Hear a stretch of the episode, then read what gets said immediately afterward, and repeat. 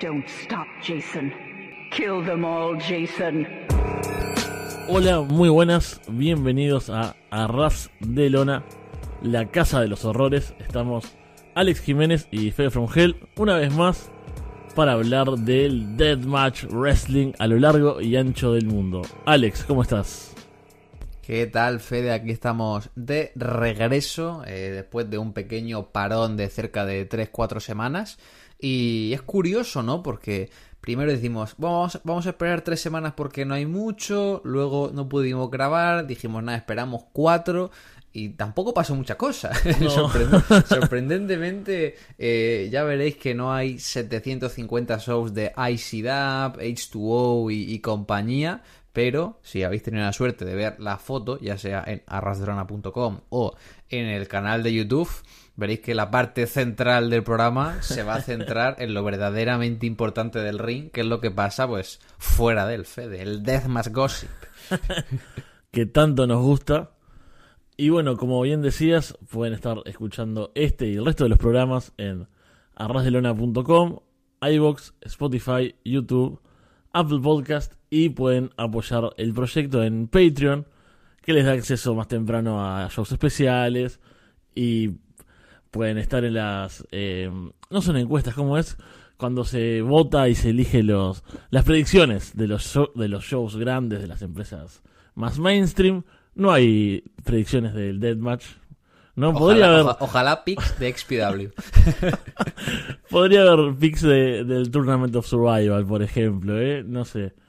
Pero, ya que lo mencionamos, vamos a empezar con GCW, que ahí sí tuvimos un poco de acción. Eh, bueno, esta misma semana, ayer, anteayer y hoy tenemos shows. Yo no he visto nada, así que ahí te paso la posta para que empieces con lo último de GCW. Pues sí, GCW eh, estuvo este mes, a principio de mes hizo un show en Brooklyn, sabemos que en Nueva York pues no está permitido el cristal, la comisión deportiva es re entonces pues no hubo nada especialmente violento, pero ahora nos ponemos ahora sí con el camino al Tournament Survival, y tuvimos unos shows en el Midwest que estuvieron bien. El jueves estuvieron en Horror Slam. De momento, el tipo que hace las fancams no ha subido shows. O sea, no ha subido combates, solo ha subido clips a su cuenta de Instagram. Hay prioridades en esta vida, Fede. Pero bueno, se ve divertido. Está por ahí Slack defendiendo el título de XPW. Está por ahí John Way Murdoch, Mans Warner. Bueno, diversión usual del antro donde celebrar los shows Horror Slam. A mí me, me gusta mucho eso. Aparte, siempre me da miedo cuando suben a la tercera cuerda porque es como súper bajo el techo. me encanta, me encanta. Es genial. Y nada, el sábado 20 de mayo, eh, GCW presenta The Way I Am, que es un súper cartelón, la verdad. Están en Detroit, empezó siendo como una B-Town y ahora se ha convertido, yo creo que en una parada súper interesante. En el Harpos, que es como un venue de conciertos súper mítico en la ciudad. Y estuvo bastante bien el show, porque más allá de ver que si eh, Massa defendiendo el título en una five-way solo con talento internacional y mujeres, más allá de estar por ahí macizos, Motor City Machingans y East West Express por el campeonato de parejas, hubo Deathmatch, que es lo que nos compete, eh, tuvo Max Warner derrotando a Tommy Vendetta, Estuvo bien, ¿no? Tommy Vendetta, que es un tipo local, está medio ver con el público. Fue más bien un hardcore, utilizaron sillas, tenía un par de puertas, una puerta con alambre de púas. Al final sacaron un bundle y bueno, demasiados kickouts igual para mi gusto, pero al final acabaron con el spot, eh, con el bundle de tubos, así que a favor de que acaben con el, con el objeto bueno. Estuvo muy entretenido. Y luego lo que sí que me gustó más, eh, Crazy King, que ya había luchado con GCW en México, estuvo aquí debutando en Estados Unidos con la empresa, enfrentando a John Way Murdoch. Me gustó mucho. Yo sé que te gustará a ti, Fede, que eres buen fan del amigo loco Crazy King. 12 eh, minutitos, sacaron bastante cristal, muy dinámico. Crazy King yo creo que tuvo una gran performance. Lo puse recién en Twitter, ¿no? Que ojalá que ahora que queda un spot libre en el TOS, pues teniendo a Cíclope y teniendo a Miedo, le den la chance a, Crazy King, porque yo creo que el tipo estuvo bien. La victoria se le llevó John Wayne Murdoch, pero bueno, hicieron la típica de aplausos, salieron los macizos a celebrar con él. Que era gracioso, porque estaba en comentarios con Dave Prazak, eh, Nick Gage, que sabes que lo suelen traer para hacer los deathmatches y tal. Y de repente, pues, no sé, gana John Wayne Murdoch, eh, le da la mano a Crazy King y de repente salen los macizos y, lo- y Cíclope lo coge a hombros a, a- a Crazy King y dice Nick Gage, "¿Pero- pero ¿qué celebran si ha perdido el gilipollas? ¿no? Como diciendo, no estoy entendiendo nada. Pero bueno, Demasiado estuvo. real, Nick Gage, como siempre, ¿no? Sí, sí. Pero bueno, Nick Gage, como siempre, recordando que odia a los referís. Eh, fue un great de Hitch verla en comentarios. Y la estelar, pues fue la defensa de Rina Yamashita, que bueno, como siempre, robándose el show, tuvo un mano a mano con Jimmy Lloyd, eh, el comodín, ¿no? Siempre que hace falta un deathmatch y no saben a quién Sí. llamar. Eh, Jimmy se supone que es cada vez, o sea, el tipo cada vez está más gordo y parece mucho más viejo de lo que es y probablemente es más joven que yo, así que Jimmy espero Sí, que vayas al sí. gimnasio. Pero estuvo bien, eh, fue una pelea, un main event bastante potente, Rina súper explosiva, con sus combas, eh, cortándose a sí misma, con sus spots así más venidos hacia arriba, sacaron paneles de vidrio, tubos, cassette plates, todo lo que uno Uh. espera de un deathmatch. La verdad que luce bastante poderosa Rina Yamashita de cara al Tournament Survival 8 y un show de GC Dub que sorprendentemente tuvo buena cantidad de deathmatch, no tanto Fede el que habrá esta noche en, en Columbus.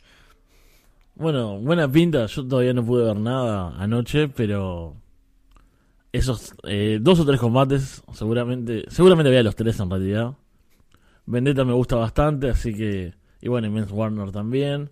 Crazy King, obvio que lo, lo voy a ver y bueno, la defensa de, de Rina con Jimmy Lloyd que eso, ¿no? ¿Te acordás cómo era en su momento así como la, la promesa? Sí, sí. ¿no? El tipo ganando el TOD, yéndose con GC lo ponían con Takeda. eh, me- o sea, Jimmy Lloyd llegó a main eventear eh, un Deathmatch Carnival con Marcus Crane contra Takeda y, y un Kasai, ¿no? Que o sea, es el mismo spot en el que estuvieron en su día Aeroboy y Violento Jack en un show de Navidad, ¿no?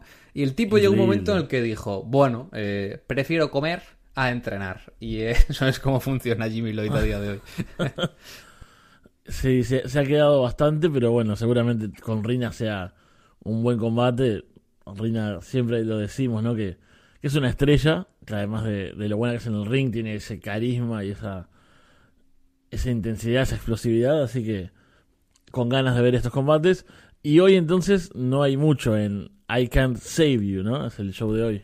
Sí, no hay mucho. Es un show que está entretenido. Van a hacer ahí la parada del fin de semana en Columbus para acabar con, pues, con este pequeño loop de fin de semana. Y la cartelera, pues bueno, sí que está medio entretenida. Quiero decir, pues tienes nombres que están medio interesantes, buenos combates, pero en lo que a Deathmatch eh, nos compete, eh, bien poco.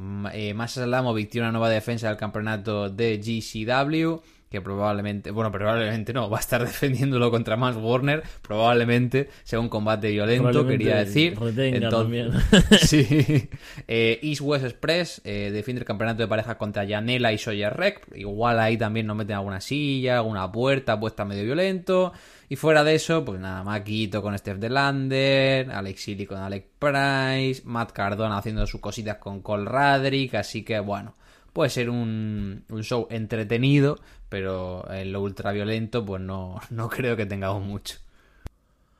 No, bueno, vuelven los, los shows de, de JCW están teniendo como un poco de mayor nivel, mayor interés últimamente, ¿no? Si bien no en la escena Deathmatch, pero creo que en general vienen, vienen con buenos shows. Sí, sí, no, no, tenemos bastante buen nivel y bueno, se me olvidó comentar, perdón, que también en el show de The Way I Am, el de ayer en Detroit, anunciaron su regreso a México. Eh, en vez de ir a Ciudad de México y en vez de ir a Hidalgo, van a ir a Tijuana el 13 de agosto, aprovechando que ese fin de semana es eh, triple A, tri- triple manía. Bueno, uno de los 25 triple manías Sí. que hacen ahora durante el año. me perdí bastante. Eh, pero sí, tiene buena pinta. Tienen un show luego de aquí un par de semanas y luego ya nos metemos con el TOS. Entonces, desde aquí se, se celebra esta apuesta ultraviolenta de GCW.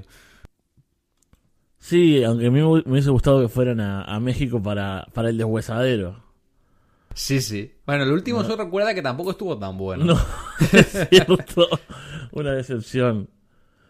Pero bueno, ya lo mencionamos un poco tangencialmente, así que vamos con, si te parece, con los anuncios del tío Wes, que sabemos que finalmente serán 12 participantes. La vez pasada creo que ya habíamos anunciado hasta los que estaban, que eran los primeros seis, si no me equivoco. Vamos a repasarlos. Que eran eh, Toru Sugiura, Tomoya Hirata, Reina Yamashita, Joey Janela, Sawyer Wreck y Casey Kirk. Los primeros seis. Y tuvimos nuevos anuncios. Como decías también, nos queda uno pendiente aún. Los próximos, los digo todos y después vemos que nos, qué sensaciones nos generan. Los siguientes anunciados fueron John Wayne Murdoch, Cíclope, Green Phantom, Matt Tremont y Miedo Extremo.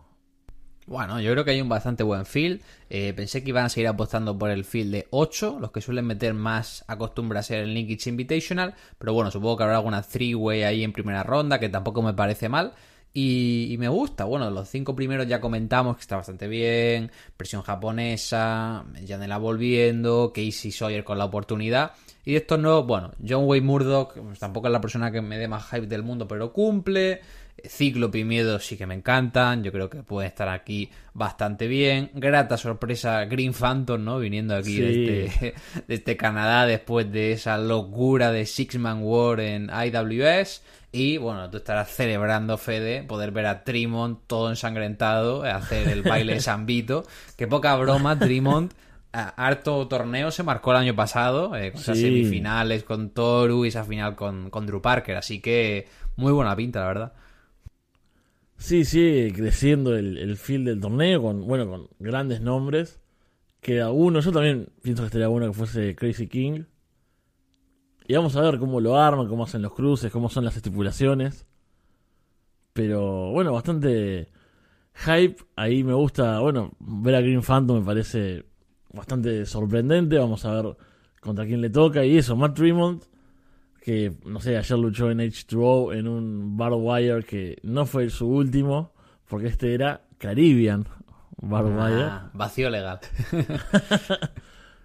Que eso a veces tiene esos combates como que medio que se repiten un poco, ¿no? Como en H2O, en XCW.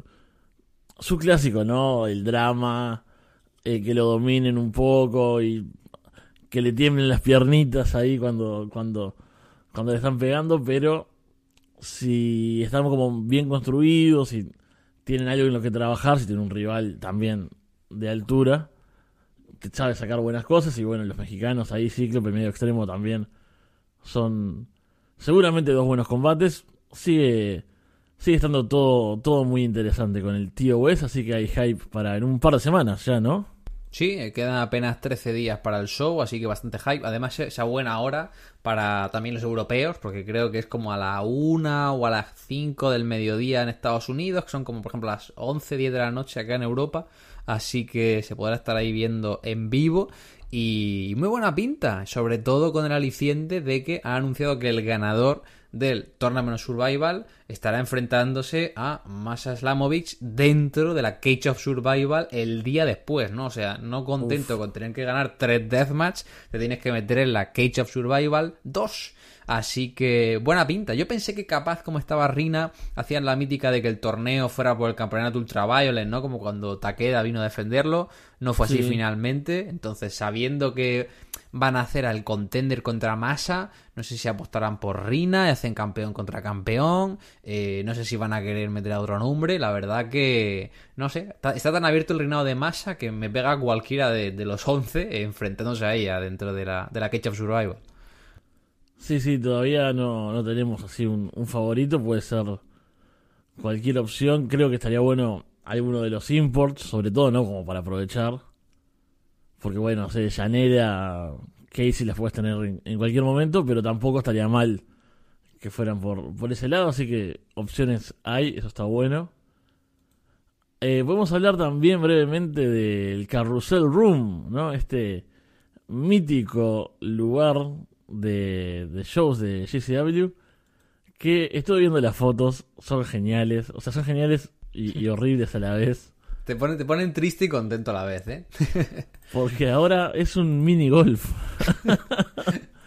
Carousel Estamos Room, ¿no? Eh, la, la casa de ultraviolencia en Nueva Jersey. Yo creo que quizá era el, el venue, ya no solo más emblemático de GCDAP por ser como donde hacían los big shows Death Heavy, sino que después de Game Changer World cerrara, era como el venue que tenías metido en la mente, en plan, ya desde ese primer show en febrero del 19 con Jun Kasai y Daisy Sí. Kuden Midan, la victoria de Ricky Saint Page eh, lleno de basura contra Nick Gage, Matt Cardona coronándose, Total. la victoria de Rina Yamashita por el título Ultraviolent, bueno, el tío es después de la pandemia con Sí. Colón y, y Atticus Cogar, o sea, era como un venue tremendo. Y ahora, pues, básicamente, es una pista de minigolf con una cabeza del Pac-Man gigante, con la Torre por ahí. Vi un tweet, a ver si lo recupero, que me hizo mucha gracia de Joe Guyanela. Y puso una foto como de cómo estará el Carlos el Runco al minigolf. Eh, y entonces, eh, bueno, puso como una cita, como si estuviera hablándole a su sobrino, a un niño pequeño. Y le dice algo así, como a ver si consigo traducirlo. Le dice, como te decía, justo aquí, al lado de este agujero, una vez eh, me, me hicieron atravesar cristal lleno de sangre. Dice, y fue todo culpa de un niño llamado Jimmy Lloyd. Y entonces dice que dice, y el pequeño que pregunta, ¿pero quién es Jimmy Joy, papá? Dice, él fue una leyenda, hijo mío. Dice, algún día, dice, se dice que su fantasma sigue dando vueltas por esta sala buscando chetos y una, una bebida de Mountain Dew. O sea que grande la leyenda de Jimmy Lloyd. Eh, una pena, van a seguir en el showboat, irán a un pabellón más grande. Yo espero que el día antes del show el field del TOS se enfrente en un torneo de, de minigolf. Ese es mi take. El, el Tournament of Minigolf, ahí, el TOM. Pero. TOM. Tío. Pero este, este era un lugar muy lindo, ¿no? Aparte de, de los recuerdos que tenemos, con ese techo de colores, muy característico, ¿no? Como. Y con las lámparas en- de de, araña colgando Sí. y demás. Sí, sí, es tremendo. Muy, muy buen ambiente siempre, así que bueno, a ver cómo será la nueva sala del, del Showbot. Y acá estoy tirando de memoria que sabemos que es un peligro. Pero en el Showbot fue cuando hicieron un show afuera en sí, el muelle. en el Sandlot. Que es, que bueno, la gente se moría de frío. Sí, ese. o sea, sí, sí, claro. A, la, a las afueras del showboat hicieron algún homecoming que la gente se moría de frío. No, no, cuando, se, mu- cuando se murieron de frío no fue el de mm, el que Moxley perdió el título con Gates, que se fue como súper un montón de tiempo, o era otro que estaba muriendo Puede de frío, ser, ¿eh? duda. Puede ser ese, sí. Y también me acuerdo que hicieron un. TOS, como, y como estaba pillado eh, el Carrusel Room, ¿te acuerdas que lo hicieron como en una parte trasera que era solo arena? Y estaban ahí en mitad, que ahí incluso ICDAP hizo un, un pit, ¿te acuerdas? Y estaban ahí los tipos todos sangrando, revolcados en arena, o sea, cero protección. Pero bueno, eso, adiós al Carousel Room, a ver qué se viene en el showboat para estos eh, shows de GCW. Pero vamos a lo que nos importa, como se adelantó al comienzo del programa. Tenemos Dead Match Gossip, que es el dramita, ¿no? Los, el beef, los tiros que van por redes sociales, cual adolescente que empieza empiezan con, con las indirectas, ¿no? Como si quieres ser alguien en la vida, no deberías seguir a alguien y ser tu propio jefe, tienes que eh, ser el lobo que comanda la manada y esas estupideces. Y aparte es súper divertido cuando piensas que esto lo pone gente que probablemente trabaje en Walmart y de carpintero y los fines de semana les paguen 200 dólares por hacer un deathmatch, ¿sabes? Y hablan como si fueran aquí Mark Zuckerberg y Jeff Bezos, aquí capitanes del emprendedorismo, o sea, tremendo. Es terrible. Y bueno, y después ya empezaron con, con los tiros más directos y, y ahí se fue, fue escalando. Tenemos a Kevin Gill, ¿no? Rompió casi su se- silencio. Casi todo se centra en, en tiros a Brett Lauderdale, ¿no? El, Sí, el dueño de, de GCW. KG, recordemos que, bueno, comentarista largo tiempo en la empresa. Después empezaron a dejar de llamarlo. Después directamente, bueno, no lo llamaron nunca más. Ahora está en Circle Six. Y finalmente, después de, de mucho tiempo, bueno, eso, rompió el silencio y salió a, a decir su, su verdad, ¿no? Sí, como que le invitaron a un podcast y estaba ahí como hablando un poquito de su carrera, cómo empezó.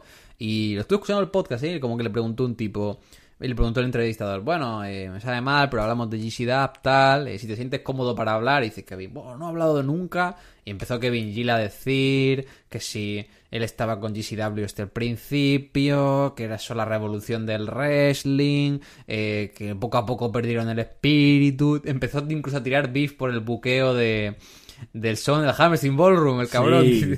diciendo, bueno, eso fue una debacle, y una cosa que no sé dónde lo ha visto, que dice, y ahora, dice, después del Hammerstein empezaron cada vez ir a arenas más pequeñas y más pequeñas, y yo, what the fuck, o sea, el tipo loco este, Eh, y nada, como que le tiraba beef, dice que Brett Lauderdale le debe dinero, y recién creo que le puso una denuncia y están con abogados viendo a ver si le devuelve el dinero que le debe.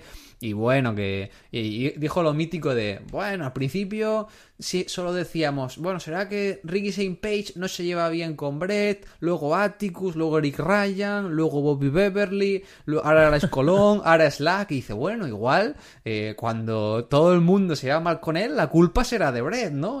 Y, cosas por el estilo. Así que se quedaba a gusto, amigo Keiji. Sí, finalmente dijo algo que, bueno, lo, lo esperable, como todo en esto, siempre hay como las dos campanas. También han dicho cosas suyas y, y de por qué no contaron más con él, ¿no? Así que acá tenemos el primero de, de los de los líos de esta de estas últimas semanas. Después otro este es muy extraño, la verdad. O sea, yo me siento un poco me, me siento un poco mal, pero a la vez me siento cómodo en este espacio como siempre, de que nos reímos de estas cosas, de esta gente. Si no, hemos reído, de- si no hemos reído de la pobreza de Neil Diamond Cutter, no podemos reír de todo, Fede. Ese es un, un momento histórico, me parece. Lamentablemente es un momento histórico. No es que, no sé, tuvimos un invitado, de repente, no sé, metimos a Violento Jack en un programa a hablar No, no, de, no, de la escena de Japón. Nuestro, nu- nuestro pique es reírnos de la Victory Dinner de, de NBC.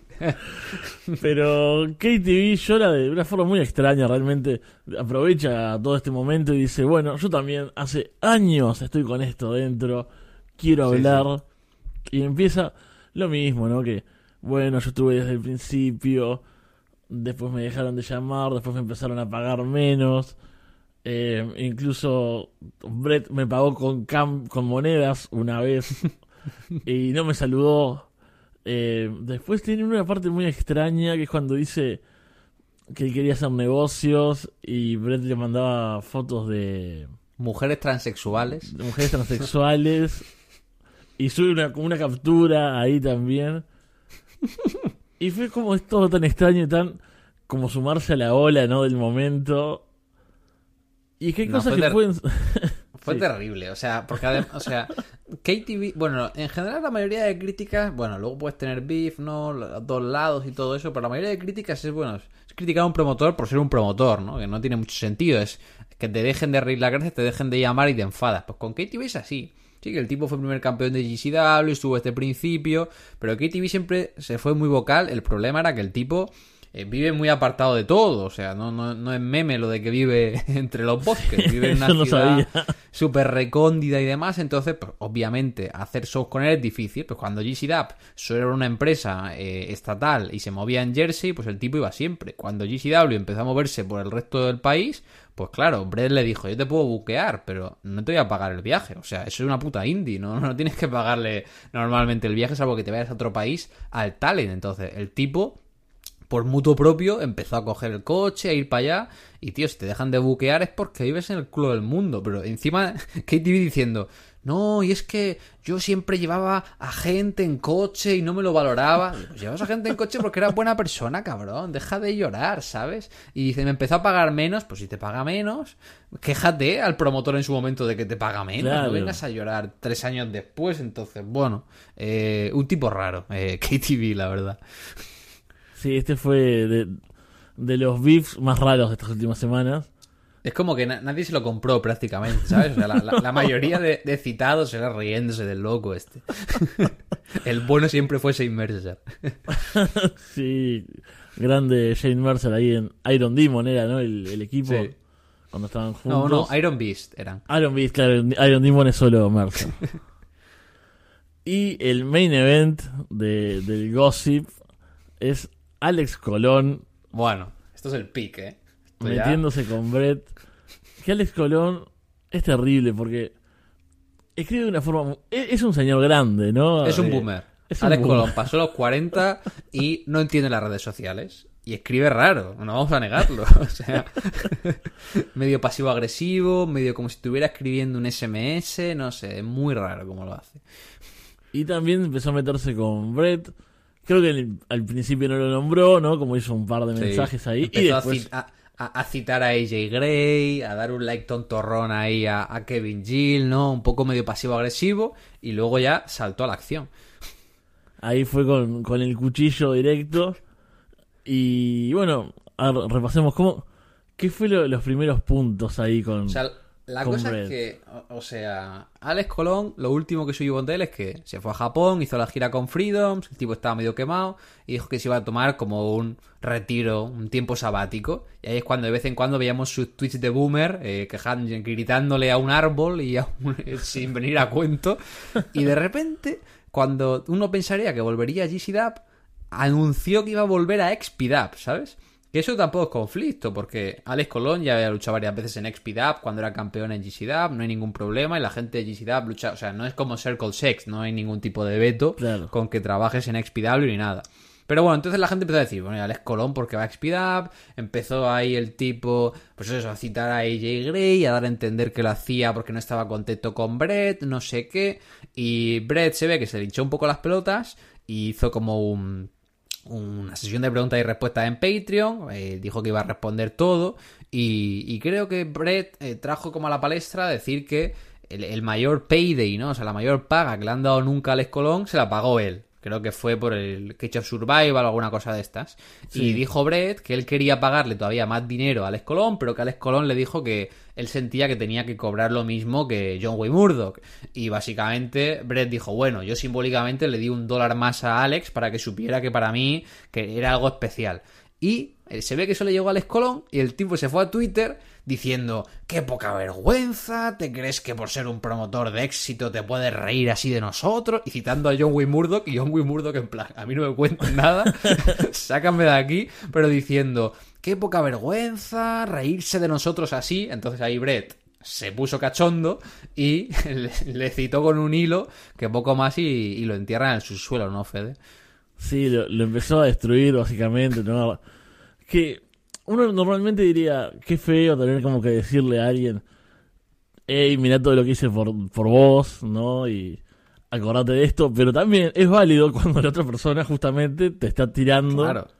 y no está teniendo en cuenta eso, o sea, es como un arma que, que no se tiene que usar salvo que te lleven a eso y me parece que en este caso lo llevaron a eso, a, a Brett, a decirle, eh, ¿te parece que, que no te respetamos acá? Te dimos el mayor push posible, incluso cuando la gente ya estaba, nosotros mi- mismos, o sea, Sí, nosotros, ejemplo, estábamos ¿no? cansados de él, nadie quería el 3-pit y cuando gana el TOS 666 vuelve a tener un boom tremendo, o sea, Claro. Brett, le dice literalmente, está, en CCDAP no te quería nadie, solo luchabas en Ohio, que además, otra que tal, estar en Ohio y tener que volarle es un coñazo. Y dice, te di, te di cinco torneos, te di dos veces el campeonato, literalmente te pagué el viaje a Japón eh, porque era lo que querías ahora en diciembre y, y encima se va calentando Brett y le dice, hablamos para que volvieras en un show de mayo en Las Vegas para hacer un programa en Cage of Survival, dice, te fuiste a Speed Up, te dije que no había ningún problema, no sé qué, dice, y ahora empiezas con esto y le dijo como, bueno, espero que te vaya bien en la vida, como diciéndole, no Sí. te voy a buscar en la vida, payaso. Y es que es verdad, Alex Colón fuera de, de luchar en GC Dub, lo llamaban en Revolver y, y poquito más, porque el cabrón vive en Ohio, que es, pues como bien sabe 440, es el culo del mundo, o sea, no hay nada ahí. no, terrible cómo, cómo escaló esto y bueno, cómo al final Brett lo destruye básicamente. Porque a los cinco minutos como que Brett se responde y dice, y ahora me dicen por privado que estás abriéndole a tus amigos diciendo que tú no querías montar este drama, no sé qué, como que no dejaba de exposearlo, ¿sabes? Y le puso al final, si quieres llamarme, sabes dónde está mi teléfono, que te vaya bien la vida. Además que Alex Colón, recordemos que el pibe creo que trabajaba en un Walmart o una tontería de estas, ¿sabes? O sea, hay que ser Sí, sí. muy monger para, para ser así de tonto, ¿sabes? Porque te coman un poco la olla. Sí, para quemarse una relación tan larga aparte y que Sí. te puede seguir dando frutos todavía. Cuando no tenés tantas opciones, sobre todo. Pero lo de Brett es la típica que te vas calentando, ¿viste? Y Y seguís. Sí, Y, y te sentás. porque además puso como tres tweets y luego era cada cinco minutos iba, iba a responder con, con algo más heavy. Y luego eso dice, dice, ya te dije que no había problema con XPDAP y te tenía buqueado para este show y para este show y te hacía mucha ilusión, no sé qué. Bueno, se sacó, se sacó la polla, como decimos aquí en España, y Brett con ese hilo. Me dio cero pena a Alex Colón, la verdad, no te voy a engañar. Y luego Alex Colón empezó a cuotearle como pasivo-agresivo, en plan, jaja, pero qué tontería dices, no sé qué. Yo digo, cállate, Colón, cállate. o sea, Claro, ¿qué perdiste. haces, sabes? Ya está. Sí, sí, sí. No, no, no. Nah, es que es terrible, tío. ¿Y sabes, sabes a quién le dio retweet Alex Colón? A KTV, como estoy comprobando ahora en su, en su perfil de Twitter, tío. Es que fue, fue a buscar cualquiera que, que hubiese dicho algo malo, básicamente, de Brett. Él iba y Sí, sí. le daba RT o like. Terminando con el Deathmatch Gossip, que es este punto alto. De ICW, la verdad, no comentemos mucho, o, o nada, mejor dicho. Sorprendentemente, no tienen shows, no tuvieron estas semanas. Vuelven la próxima semana, que dijimos algo del programa pasado. Un show ahí medio improvisado, así que la cartelera no destaca. Así que ya veremos en junio, hay más cosas. Vuelve Cruel a enfrentarse con los Kirks. eh, todo lo mismo. Es Podemos buscar programas anteriores y repetir las cosas. Al menos, al menos se dieron cuenta, ¿no? Parece que no hay tanto roster para tantos shows, ¿sabes? Porque al final, pf, ves las carteras ahora y ya son como terri- terriblemente aburridas, ¿sabes?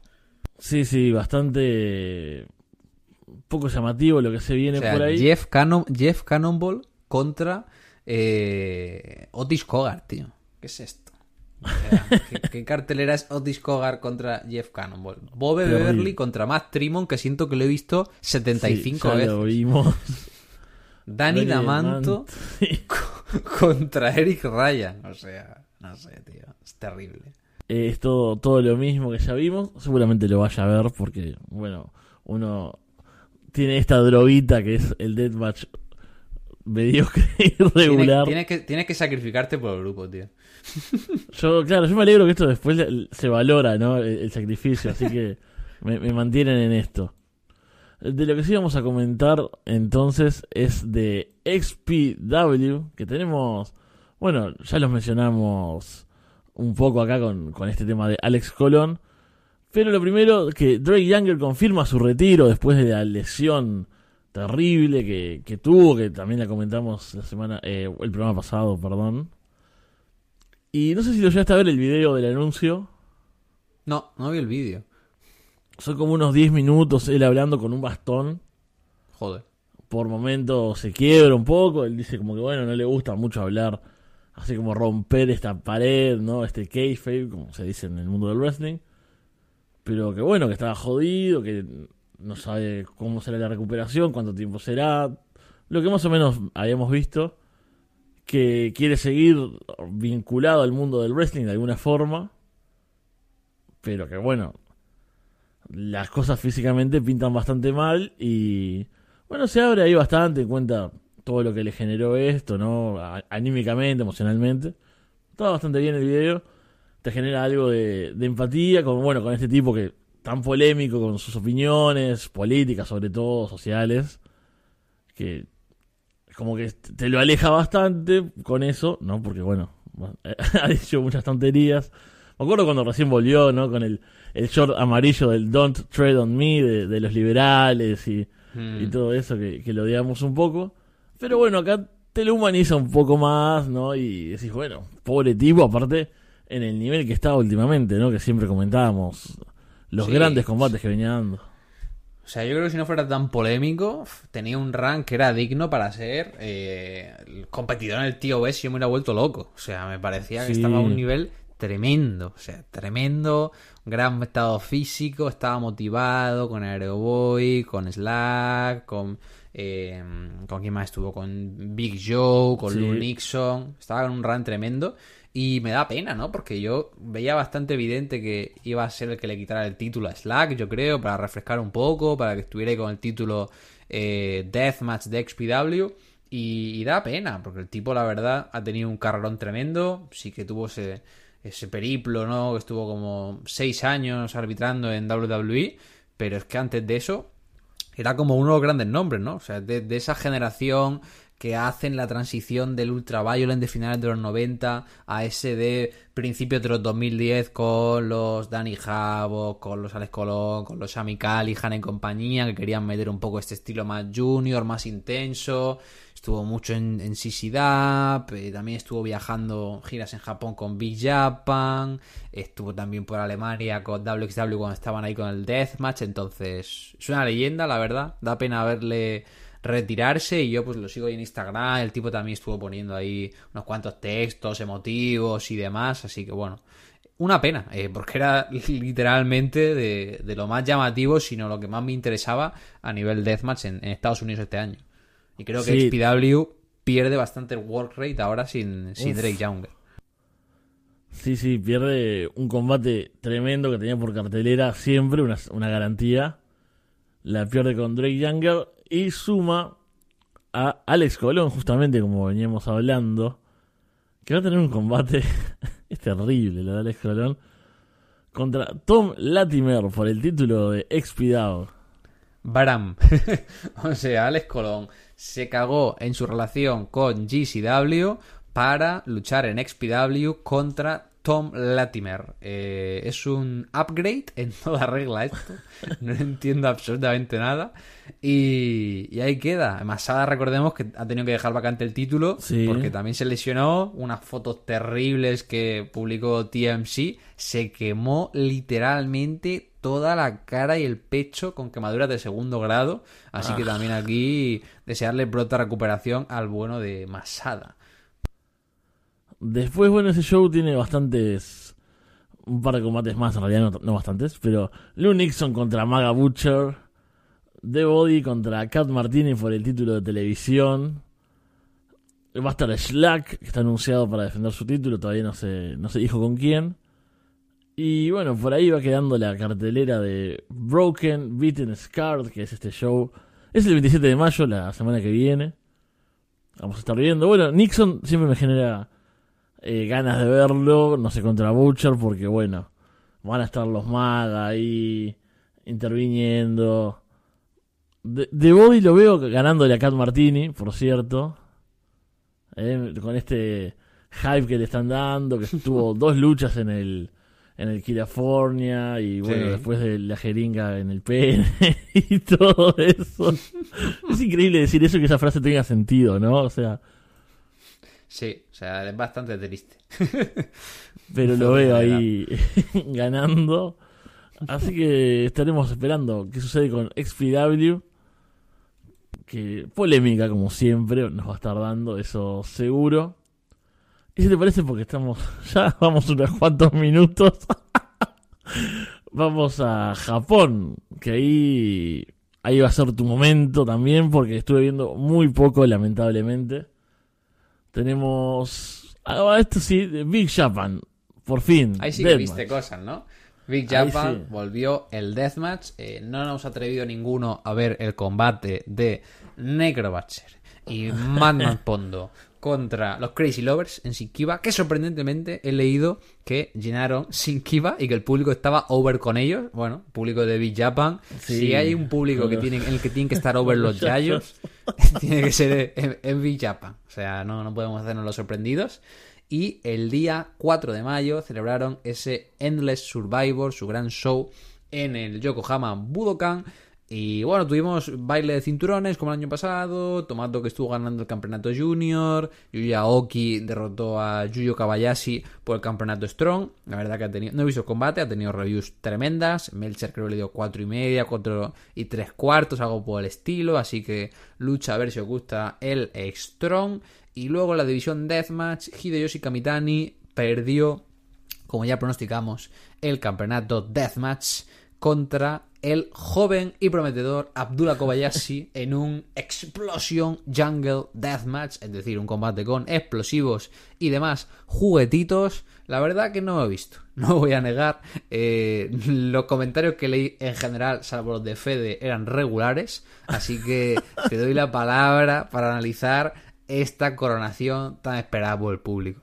Yo supe, yo, yo conozco mis, mis gustos, ¿no? Y, mis opiniones que están, bueno, un poco contaminadas por, por el placer que me genera ver a, a Abby.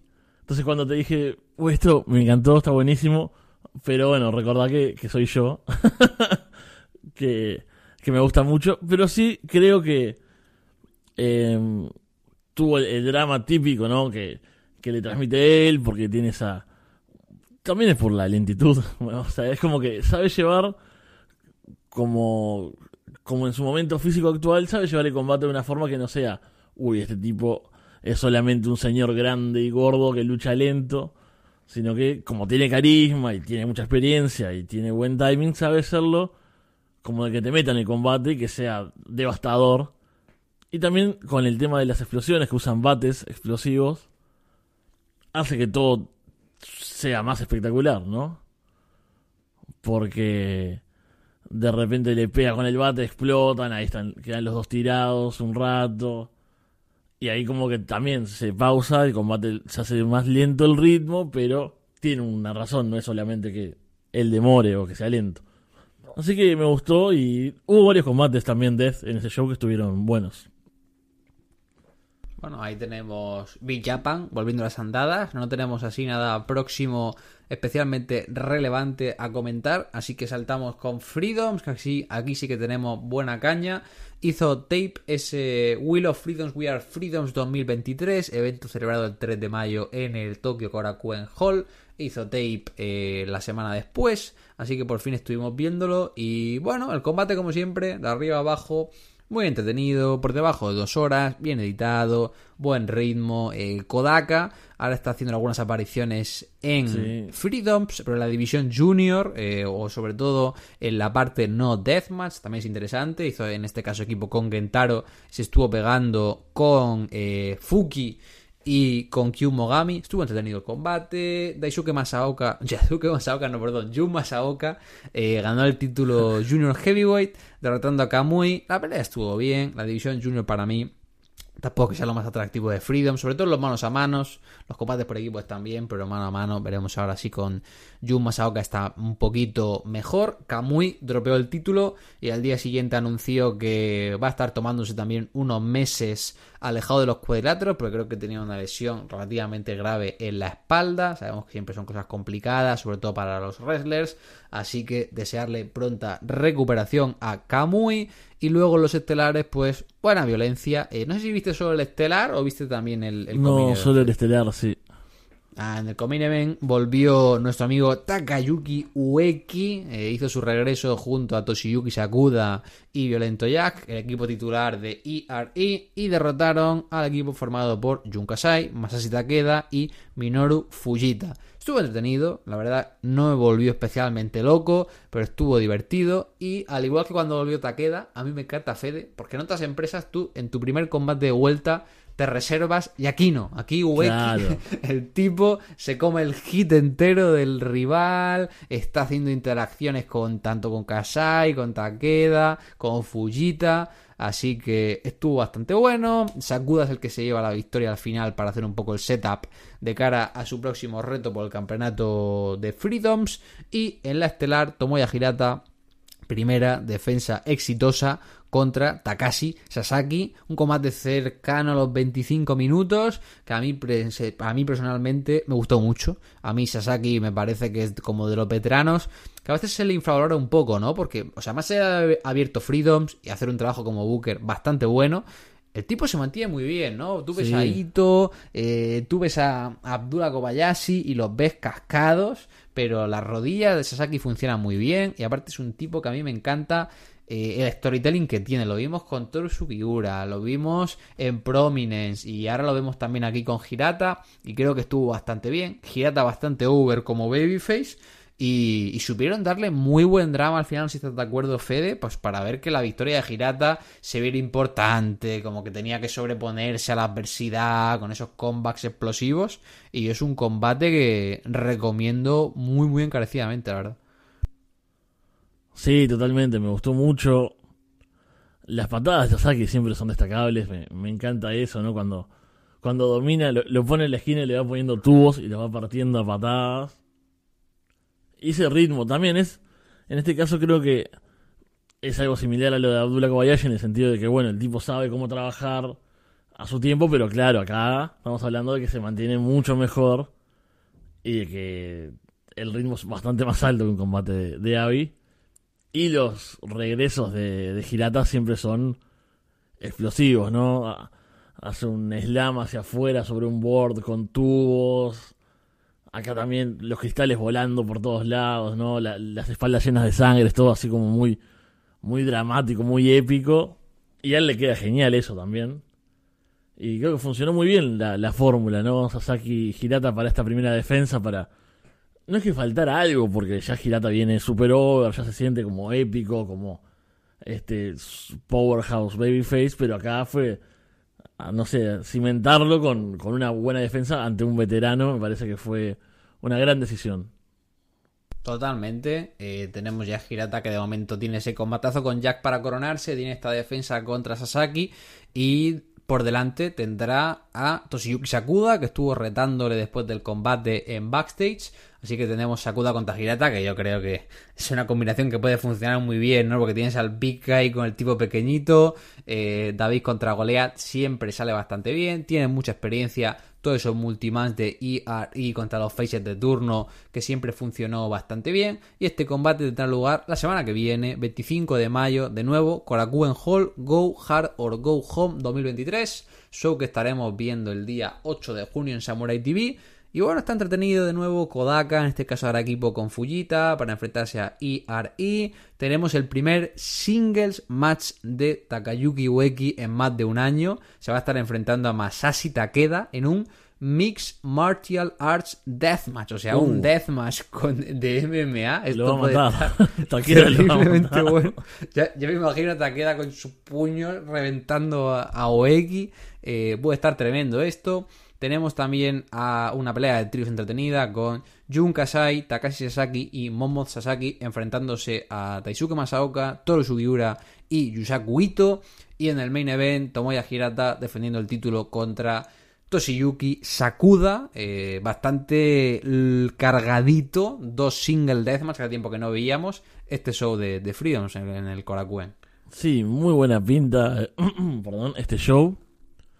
Y tengo que ponerme al día con Freedoms, tengo varias cosas pendientes, pero me quedan ahí y digo, no las voy a borrar, no las voy a borrar de, de mi listado de cosas para ver porque siempre es entretenido, siempre se disfruta, así que me- es cuestión de, de tener tiempo y ponerme al día para lo que se viene, que pinta muy bien, por cierto.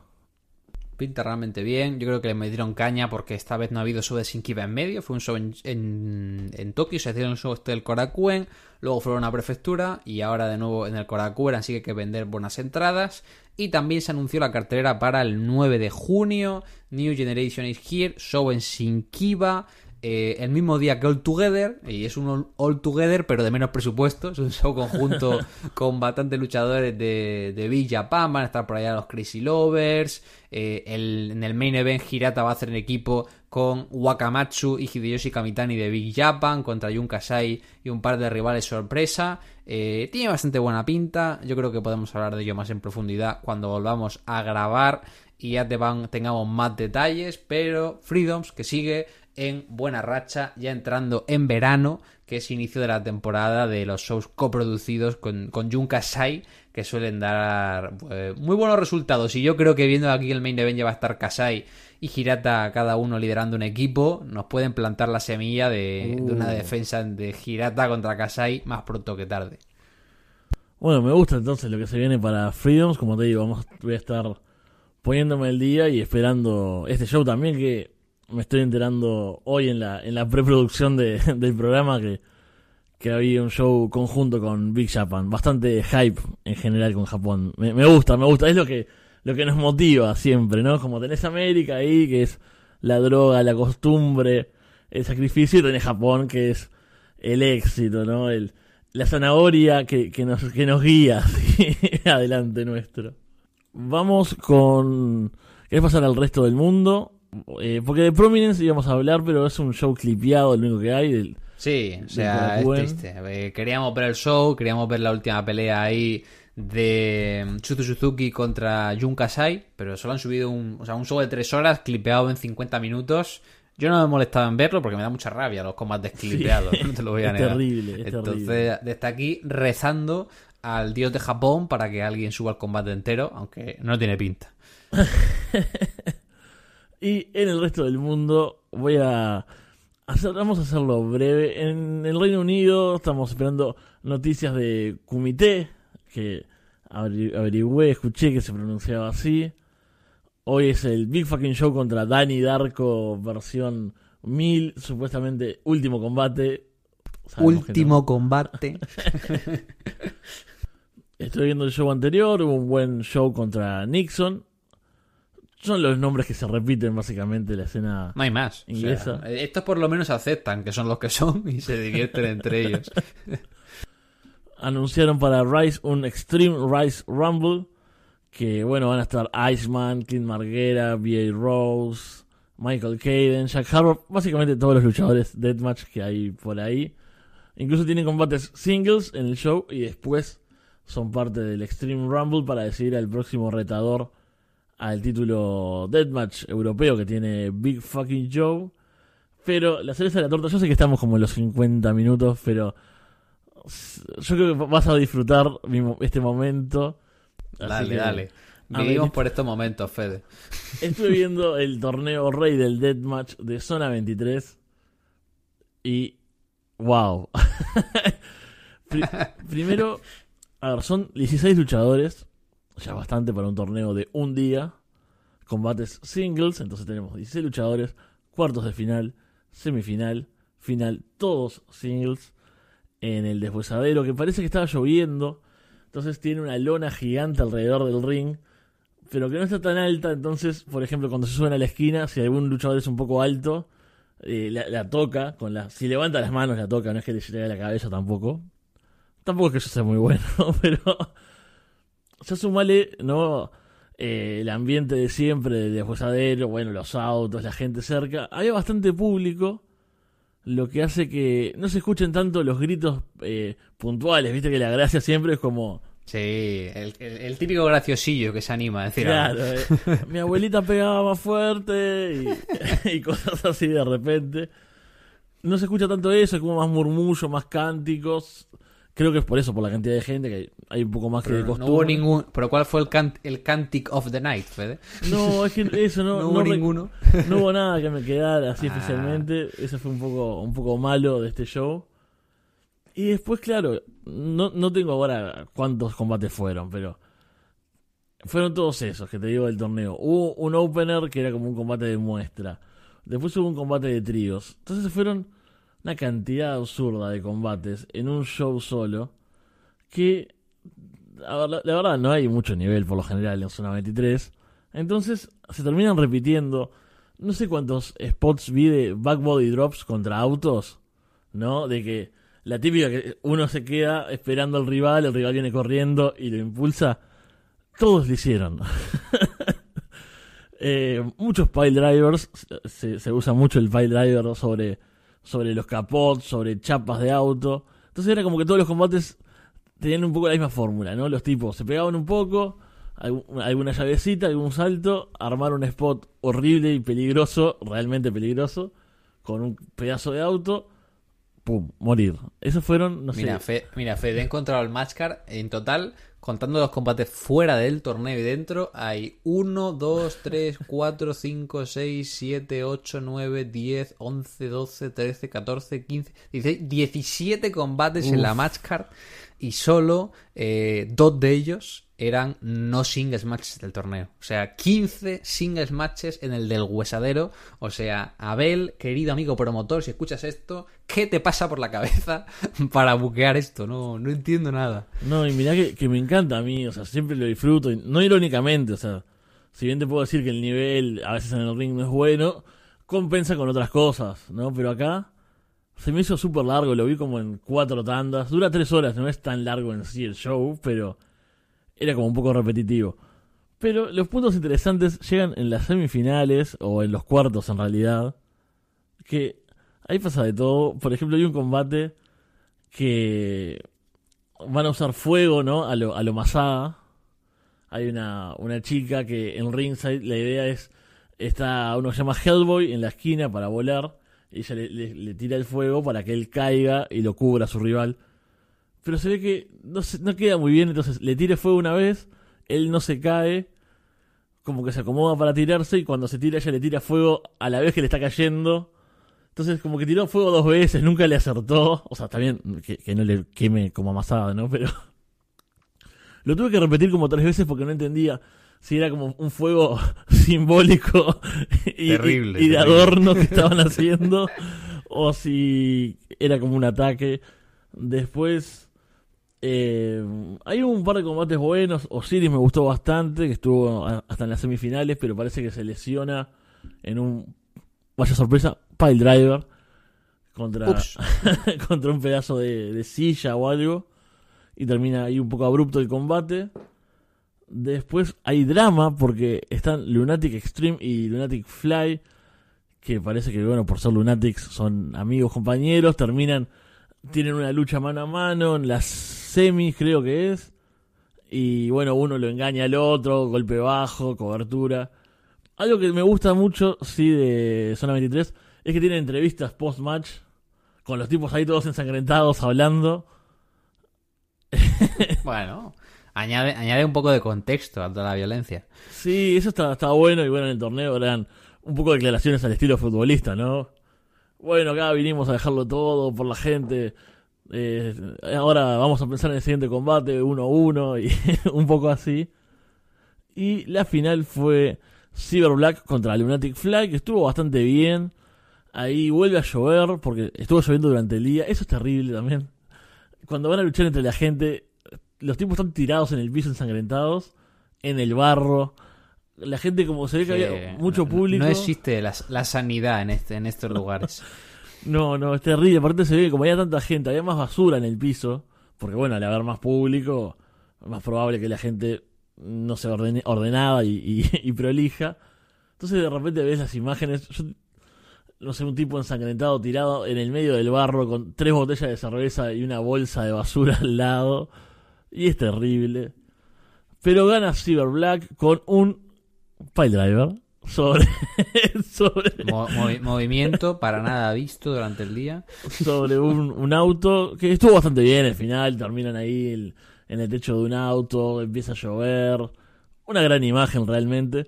No recomiendo todo el torneo, sí recomiendo las últimas partes y para cerrar brevemente hay un 3 contra 3 de los macizos que eran Cíclope, Miedo Extremo y Draco contra la puerquiza extrema Tremendo nombre. O sea, ya con eso seguro que fue un combatazo. Tenés que verlos, tienen unas grandes máscaras de cerdos como diabólicos. Son muy de película de terror, realmente. Son un poco la sensación en México, en las indies, por lo que entiendo, por lo que poco que yo conozco. Y no está muy bueno, es bastante caótico. Típico 3 contra 3. No es el el 3 contra 3 de Freedoms, es el 3 contra 3 de Zona. Esos son los dos baremos de, de peleas por equipo que existen en el Deathmatch. Y al final ahí, demostración de respeto de los veteranos con la puerquiza, etcétera, etcétera. Entretenido, igual. El caos lindo de zona, lo, lo que se pueden esperar y, y conocer más o menos de, de esta empresa. Así que bueno, un show largo que por fin pudimos ver en IWTV, que eso siempre es bueno, no en la página de Zona 23. Han, han reculado, han sido inteligentes, han dicho que nos vean 10 personas en vez de 4. Claro, y, y que sea accesible, eso siempre es mejor. Sí. Así que bueno, con, con eso y llegando a la hora, como fallando completamente en nuestros pronósticos de duración del show, si te parece, vamos cerrando. Sí, yo creo que ya merece la pena ir cortando. Eh, empezamos diciendo que no había mucho de lo que hablar, entonces cuando no hay mucho de lo que hablar, en vez de hacer un programa normal, decidimos extender mucho más los temas. Eh, así funcionamos, por eso somos el podcast favorito de tu abuela favorita y aquí seguiremos ya cuando regresemos hablando de Freedoms y hablando del Tournament Survival, así que habrá cositas explosivas de cara al mes de junio. Así es, tenemos, bueno, esperamos que los próximos shows tengan, los próximos programas tengan más shows, eso quise decir. Y ya entreverando con los conceptos y mezclando las palabras, creo que es hora de despedirse. Alex, entonces ya con eso cerramos. Muchas gracias y bueno, nos vemos pronto. Chao.